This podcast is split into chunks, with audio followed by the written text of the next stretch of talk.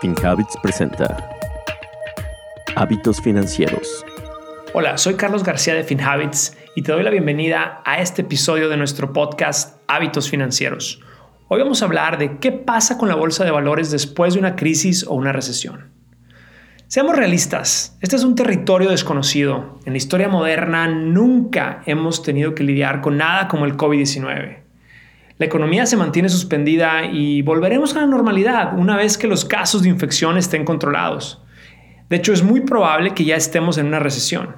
Entonces, como inversionistas, ¿qué podemos esperar del mercado de valores de aquí en adelante? Sabemos que lo que está pasando hoy en día no tiene precedentes, pero la buena noticia es que han habido otras crisis en el pasado y de todas hemos salido. Así que de esta también nos vamos a levantar y hoy voy a hablar de cuánto nos podríamos levantar.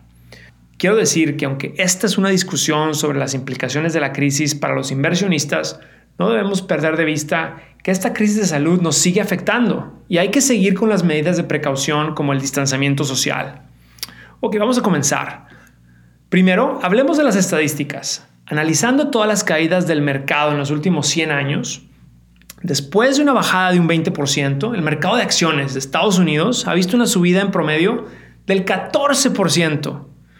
Quiere decir, después de una bajada de un 20%, el mercado ha visto una subida del 14% el primer año después de la bajada. ¿Qué pasa después de tres años? En promedio, el mercado tiende a subir un 39%, tres años después de una bajada de un 20%. ¿Y qué pasa después de cinco años? En promedio, el mercado tiende a subir un 75% después de una bajada de un 20%.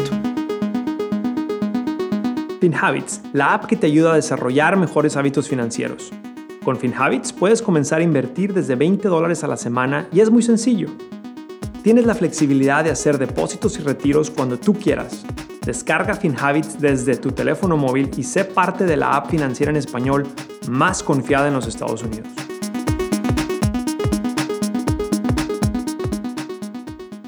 Ahora veamos la última recesión del 2008. Después de esta recesión, el mercado de acciones de Estados Unidos subió un 450% en los siguientes 10 años. Ahora, recuerden que las inversiones, eh, en, las inversiones el rendimiento pasado no indica un rendimiento futuro, pero estas son estadísticas y hay que, y hay que entenderlas. Segundo punto, la historia nos da una orientación, pero no respuestas definitivas. ¿A qué me refiero? Un punto importante es que históricamente el mercado de valores toca fondo mucho antes de que sepamos la peor información económica, como las cifras de desempleo. Ya cuando llega la noticia oficial del número de gente desempleada, el mercado ya tomó esta información en cuenta. Entonces, si estás invirtiendo, es probable que tu cartera comience el proceso de recuperación antes de que todos tus vecinos vuelvan a tener un buen empleo. Y Estados Unidos nunca antes había estado en esta situación en la historia moderna. Por lo tanto, estas recesiones pasadas, pues bueno, nos ofrecen la única guía sobre lo que podría venir, pero la verdad es que nadie lo sabe realmente. Se está haciendo todo lo posible para interpretar los datos, pero también estos cambian constantemente dada la naturaleza del virus. Tercero, ¿qué significa todo esto para mí como inversionista? Bueno, yo creo que es probable que la economía se recupere relativamente rápido. Dado el estímulo, el estímulo de gobierno y la acción que se tomó para cerrar negocios forzando a muchos trabajadores a quedarse en casa, pues esto ha creado una demanda acumulada. Y una vez que se acabe esta crisis de salud, veremos cómo el consumo acelerado va a ayudar a que la economía vuelva a funcionar. Si tú eres una de las personas con un plan de inversión a largo plazo, debes de aguantar estas subidas y bajadas, así que calma, no es tiempo para vender tus acciones. De hecho, estamos viendo una situación en donde el mercado está en descuento. Y esto lo vemos aproximadamente cada 10 años. Así que también es un buen momento para empezar a invertir si no lo has hecho. Pero ojo, yo no estoy tan entusiasmado a invertir en acciones individuales. Es muy importante entender que en esta crisis va a haber muchas compañías que no lo van a lograr. Y esta es la razón por la cual en FinHabits somos firmes defensores de invertir en una cartera diversificada. Así puedes minimizar tu riesgo. En conclusión, el mercado tiende a subir durante y después de una recesión, así que hay que quedarse tranquilos y hay que seguir invirtiendo semana a semana en una cartera diversificada.